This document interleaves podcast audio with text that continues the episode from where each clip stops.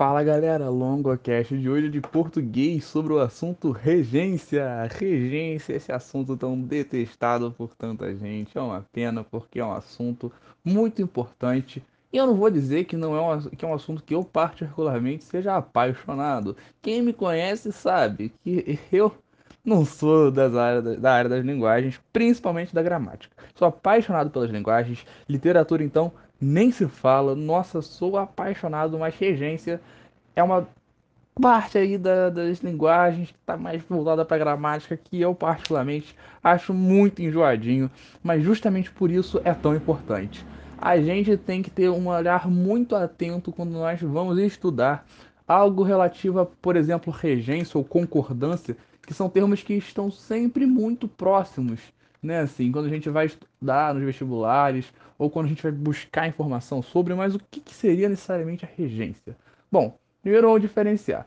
Concordância, né, quando a gente pensa na concordância gramatical, é a transmissão de características morfológicas de flexão gramatical de um vocábulo principal para outro. Que, que essa definição bizarra quer dizer? Quer dizer que é uma palavra que vai estar tá concordando com o que outra quer dizer. Ou seja, concordância é basicamente essa conformidade entre palavras. Eu, se eu for pensar numa norma culta, né, eu vou dizer nós fomos. Por que eu digo fomos? Esse fomos concorda com o nós. É, se eu fosse utilizar árvores verdes, por que, que eu não falaria, na norma padrão, árvores verde? Porque estaria concordando em número com árvores. Isso é a concordância. Mas isso é um aspecto da norma padrão. Por que eu foco tanto na norma padrão se a gente conhece hoje, reconhece principalmente a questão relativa de termos diferentes, é, características é, de gramática, por exemplo, internalizada? Por que, que vai cair no vestibular é a norma padrão? Bom, isso é a concordância. Por que eu passei um tempo falando sobre isso? Porque ela vai ser muito importante para a regência. A regência vai ser fundamentalmente esse fenômeno, né, assim, relacionado à linguística que vai estar tá relacionando a interdependência, tanto sintático quanto semântico, ou seja, tanto para a forma da oração quanto para o sentido dela na estruturação das frases, orações, enunciados, etc. Onde você vai ter uma relação entre um termo principal, que é o termo regente, e um termo que vai servir de complemento, que é o termo regido. Né? A gente pode pegar aqui exemplos até para ver, para já diferenciar a regência nominal de verbal. Vai ser super rápido, eu prometo.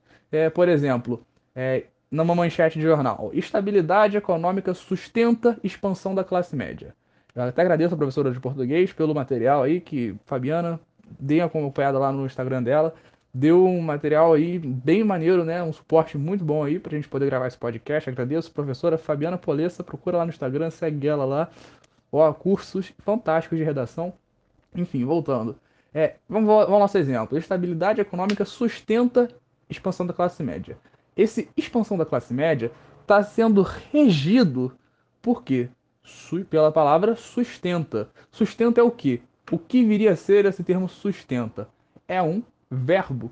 Esse verbo, né, sustenta, é um verbo que vai estar tá necessitando de um complemento. E esse complemento que está relacionado ao verbo é justamente o que a gente vai trabalhar dentro da regência. Agora, se a gente estivesse falando do expansão, sustenta a expansão da classe média esse expansão está regendo esse da classe média, ou seja, ele demanda um complemento. Regência é basicamente um que se estabelece relacionando-se a outro.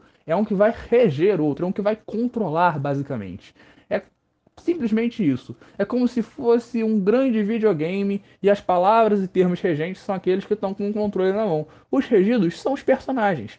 É uma análise super boba, mas que ajuda a gente a pensar mais ou menos como é que está funcionando. Quem controla a oração é o regente. O regente que vai comandar o como que vai funcionar o que está acontecendo com o regido.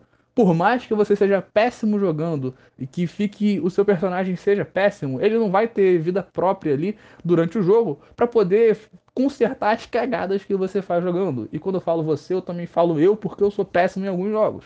Mas a parada é a seguinte: quando você trabalha esse aspecto dentro do português, por mais estranho que possa nos parecer, que possa nos soar a regência de principalmente alguns verbos que vão ter regências muito específicas e que vão estar destoando um pouco do que a gente está acostumado, que nós temos a tendência de falar de um modo diferente, mais simplificado, não que isso esteja errado, sim distinto da norma padrão. Temos que tomar cuidado com o preconceito linguístico.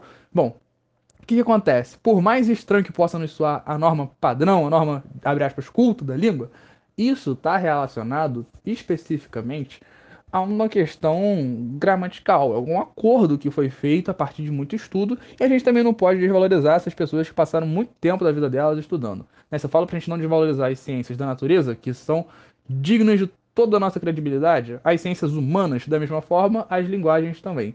Então, por mais que eu tenha meus problemas com a gramática, a gente tem que reconhecer. É fruto de muito trabalho, trabalho duro de bastante gente. Então também não vão dar essa desvalorizada com a galera e vamos levar em consideração, até porque isso pode nos colocar dentro de uma universidade. E digo nós porque eu também estou nessa com você. A gente está junto nesse objetivo. Agora, a parada é a seguinte. Dentro dessa relação, nós vamos observar que tem tanto a regência nominal quanto a regência verbal. E nisso já vamos lembrando um pouco de alguns aspectos, por exemplo, daquela parada lá de período simples, período composto, Bom, vamos começar pela regência verbal, perdão, nominal, nominal. Na regência nominal, as relações dentro dessa, dessa regência nominal sempre vão ser intermediadas por uma preposição. Sempre tem preposição. Sempre tem preposição. Como assim, longo? Complemento nominal, lembra que a gente estuda isso às vezes no período simples? Eu não gravei podcast disso, não sei se um dia eu vou ter oportunidade, porque é um conteúdo muito específico que não costuma cair no Enem. Só se for fazer como esse, dentro de português, mais voltado à interpretação de texto e redação. Isso aqui é, é para dar base, para dar culhão para a gente conseguir fazer várias questões. Não vai cair uma pergunta te perguntando necessariamente isso no Enem mas tem aquela possibilidade sempre de que eles perguntem qual o efeito de certa palavra para a compreensão do texto. E isso pode estar relacionado à regência. Se estiver perguntando, por exemplo, o que uma preposição muda no sentido. Ou ainda, o que uma crase muda. A crase, que eu já falei em outro podcast, recomendo que você veja, é o que? É resultado da regência. Sim, a crase é uma consequência da regência. Quando uma palavra rege uma preposição a, e essa preposição a se funde a um artigo a também. A mais A dá A, A, A, A, o A com acento grave, o famosa crase. O famosa ficou terrível, a famosa crase. Isso foi o problema de quê? Concordância em gênero. Pegou aqui? Concordância, retomamos aí? Bom, quando a gente pensa justamente nessas questões aí de regência e nominal, a gente tem que lembrar. Toda regência nominal vai ter um aspecto relacionado a o quê? Ter uma preposição intermediando. Exemplo, os trabalhadores ficaram satisfeitos com o acordo. Com o acordo, está se relacionando, está sendo regido por satisfeitos. Satisfeitos com o que? Com o acordo. Esse com é uma preposição, o que nos dá um indício de que toda palavra que seja um nome, ou seja, um substantivo, que vai reger algum outro, algum complemento nominal, vai haver preposição. E lá no estudo do período simples a gente vê que todo complemento nominal tem preposição. Beleza? Lembrando sempre a questão da concordância. E aproveito essa questão da concordância para relembrar aqui, nós acabamos de passar, quer dizer, no momento da gravação desse podcast, pelo mês do orgulho LGBTQIA+. É bom lembrar da concordância também na nossa vida. Vamos ter um pouquinho de bom senso e tomar cuidado com as pessoas quando elas pedem para ter determinados usos de, de artigos especificamente. É uma questão muito pequena, e eu não estou nem falando só pelo aspecto do vestibular, que também pode ser cobrado, mas pela questão humana. A gente tem que ter esse tipo de sensibilidade, porque é algo muito específico. E eu não digo nem pense que fosse com você. Se coloque no lugar da outra pessoa. É bom a gente pensar na concordância, na coerência. Na coerência tanto gramatical quanto a coerência enquanto seres humanos. Vamos respeitar o próximo, não custa muito. Bom, retomando aqui, voltando para a regência verbal, eu espero que você continue ouvindo, né? Assim, se você continua ouvindo, eu fico muito feliz, tenho muita tranquilidade que você está numa boa aí com a consciência. Dentro da regência verbal, o que, que a gente vai estar trabalhando? Na regência verbal, a gente trabalha verbos regendo outras palavras. É bem autoexplicativo, né, irmão? Ou irmã. Essa questão da regência verbal vai justamente trabalhar com um verbo regendo um complemento. E aí vem a parada mais pegada aí da regência, que é a transitividade verbal. Transitividade verbal é fundamental para a gente entender essa parada aí de regência. A gente vai ter é, algumas questões que vão estar relacionadas, por exemplo, a, a regência, a verbos, perdão, transitivos diretos, transitivos indiretos, intransitivos, dentre muitos outros. Então, a gente tem que se tomar um cuidado em relação a isso, beleza? É, eu vou depois dar uns exemplos aqui de alguns verbos que têm algumas preposições, né, assim, pelo menos na norma padrão, né, na variedade padrão da língua. E, bom, vou ser alguns exemplos aqui, mas só para retomar. Verbos intransitivos são aqueles que não dependem de transitividade, não tem complemento. Joãozinho faleceu. Eu não preciso dar nenhuma complementação a esse verbo. Eu posso indicar ontem ou por conta da Covid, mas isso não é necessariamente uma, transit uma característica de transitividade do verbo. O verbo em si não demanda um complemento. A informação foi passada por completo. Entende? Agora, se foi Lucas bebeu. Bebeu o quê? Bebeu água. Hum, água. Tem alguma preposição entre bebeu e água? Não. Então, simplesmente é o quê? É, ah, lembrando, água que é um direito fundamental de todos. A gente não achei que talvez já tivesse óbvio, né? Em pleno 2020, mas parece que a gente tem que relembrar esse tempo todo. Água é um direito fundamental, todo mundo precisa de água. É uma das coisas mais fundamentais da vida. Então, cobra dos parlamentares, por favor, dá uma colaborada aí. Água é para todo mundo, gente. Pelo amor de Deus, que isso. Enfim, bebeu água. Bebeu água. Tem alguma preposição? Não tem preposição. Água. Aí, água. Acabou, ponto. Final, acabou. Água. Não tem preposição. Se não tem preposição, é direto. É direto ao ponto. Não quero preposição no meio do caminho. É direto. Ponto. Fui. Transitividade, verbo transitivo direto. Se fosse transitivo indireto, fui ao cinema. Eu não digo que fui. Fui cinema. Fui cinema. Como assim fui cinema, irmão? Bom, tudo bem. Se eu estiver falando rápido com a pessoa, fui cinema. Fui cinema. Até aceito. Mas escrevendo, eu não vou dizer fui cinema. Eu vou dizer fui ao cinema. Por que eu fui ao cinema? Porque você precisa de uma preposição. Você foi aonde? Você não pergunta fui onde. Fui aonde. Esse a, essa preposição a, indica a necessidade do verbo ser completado com uma preposição. A preposição ali vai ser tipo que a bengala do verbo. O verbo, in, transi, o verbo intransitivo é aquele ver, verbo lá de boaça, o verbo que não tá com nenhuma questão aí precisando de, de nenhum apoio. Ele anda de boa ali.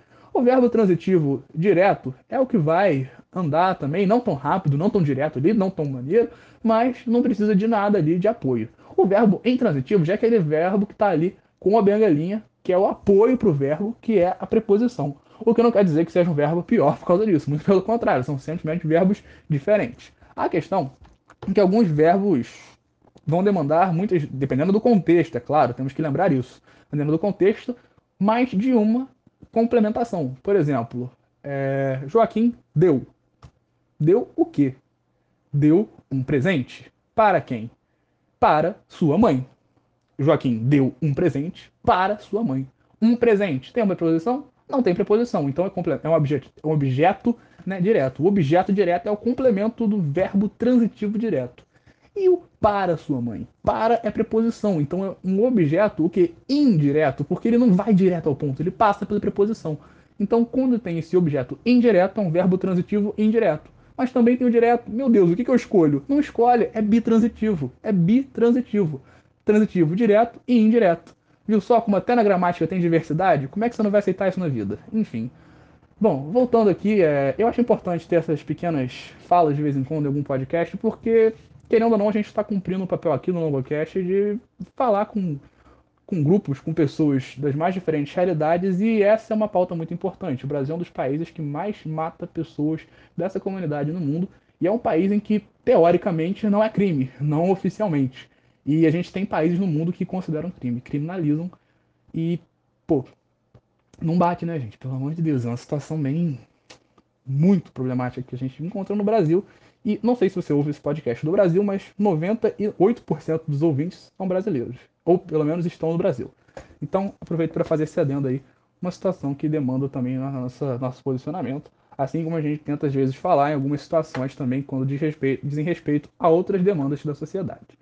Bom, só para a gente poder encerrar aqui de modo bem simplesinho, bem de boa, esse aspecto da regência, vou falar um pouquinho de nada, alguns verbos aqui que vão trabalhar com uma regência específica, né? Assim, Por exemplo, o verbo assistir.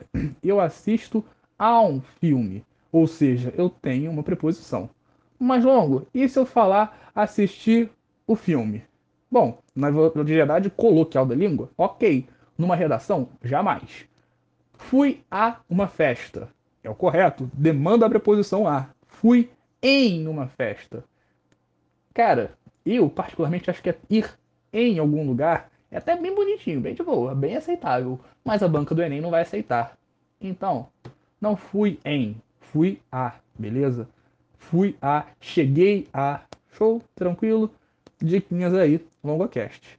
Bom, obedecer. Obedeceu ao regulamento. Não obedeço o regulamento. Eu obedeço às regras. Esse às regras tem crase. Por quê? As regras, as, esse as está no plural, indica o artigo. Obedeço a alguma coisa. A mais as dá o a com crase. É a fusão da preposição a com o artigo as. Ah, as. Beleza? Pegou? Relembrando aí crase nesse momento que a gente aproveita para falar um pouco sobre isso. Bom, pagar e perdoar.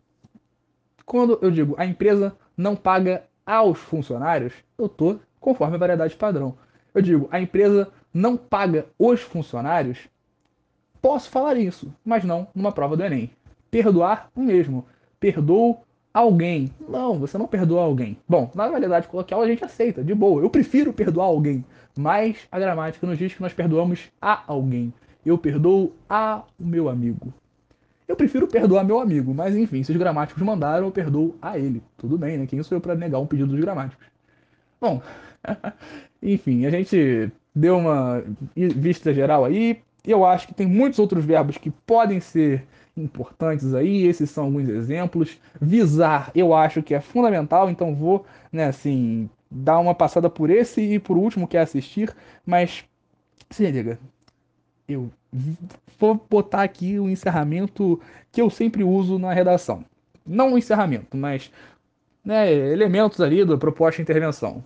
Visando a uma melhoria nessa conjuntura, nesse cenário, visando a transformações na cultura brasileira, visando a alguma coisa. Parceiro, parceira, quando eu uso o verbo visar com o sentido de objetivar, ter como meta, eu tenho que usar o acento grave se eu tiver com o artigo, ou se não eu uso a preposição. O importante é que tem preposição a. Eu viso a alguma coisa. E eu já vi muita gente falando que visa algo. Ele visa o sucesso. Não, ele não visa o sucesso, ele visa ao sucesso. Tudo bem, falar visa o, viso o sucesso. Mas, gramaticalmente corretinho, bonitinho para a redação do Enem, a redação do Enem que vai te cobrar esse tipo de acerto, né? Se você colocar viso, visando melhorias, seu corretor vai lá na sua C1 e põe 40 pontos a menos. Eu não quero isso para você, eu não quero isso para mim, eu não quero isso para ninguém, eu não quero isso para ninguém. Por isso eu gravo esse podcast, para qualquer um gratuitamente ouvir. Aproveita e compartilha com a galera. Isso aqui, gente, pelo amor de Deus. Se liga. Visando a alguma coisa. Show? E por fim, para a gente poder dar aquela encerrada, a gente vai falar aqui de assistir, que é um verbo bem interessante. Por exemplo, se eu for falar, eu vou ajudar alguém. Ah, essa associação assiste pessoas carentes. Assiste pessoas carentes. Sim, eu assisto pessoas carentes. Eu ajudo pessoas carentes. No caso do exemplo, esse podcast assiste vários estudantes. Ou seja, esse podcast auxilia vários estudantes. Agora, se for no sentido de ver alguma coisa, presenciar, é, nos jogos de futebol, assiste-se a um espetáculo. Ou seja, nos jogos assiste-se a alguma coisa. Eu não assisto a alguma coisa. Quando eu estou vendo, eu digo que eu assisto a alguma coisa. Se eu quiser falar que alguma coisa. que alguém mora em algum lugar, eu assisto em Nova Friburgo. Para quem não tá ligado, Nova Friburgo é no interior do Rio de Janeiro, na serra aqui. Depois da pandemia serão muito bem-vindos aqui na cidade. Bem, bastante coisa maneira. Tem tanto. Tem que tem. Ah, longa história. Para outra hora. Mas o fato é que quando eu digo assisto em algum lugar é porque eu moro, eu vivo nesse lugar. Quando eu digo que eu assisto a alguma coisa, eu estou vendo. Quando eu digo que eu assisto algo ou alguém, é porque eu ajudo e auxilio. Beleza? Esses eram os verbos que eu queria dar uma dica extra, porque podem ser verbos que se encontram em algum momento. Os primeiros foram mais de exemplo, mas desire e assistir, sem sombra de dúvida, são mais comuns de aparecerem às vezes num texto e, e algo do tipo, e eu acho que são importantes de serem comentados. Lembrando que a nossa análise na regência é fundamental para a compreensão de assuntos como o período composto, o período simples, é, oração subordinada, complementar, é um monte de coisa, um monte de coisa, oração coordenada, falei complementar, aleatório aqui, oração subordinada, coordenada, tudo isso demanda fundamentalmente um conhecimento básico sobre regência. E por isso eu fiz questão de gravar esse podcast. Não sei se mais lá na frente vou ter oportunidade de gravar podcast sobre período composto, período simples e etc. Mas a gente ter uma noção sobre regência, ter uma noção pelo menos do funcionamento, a gente não precisa saber todos os detalhes de cada verbo, mas ter uma noção geral, saber os principais verbos, os que a gente está mais habituado a usar numa redação, por exemplo, é fundamental para o nosso bom desempenho nas provas e nos vestibulares. Eu espero que você tenha gostado, que você tenha achado maneiro. Qualquer coisa, é só entrar em contato pelas redes sociais do Longocast, eu estou à disposição aí. Muito obrigado, até a próxima. Valeu!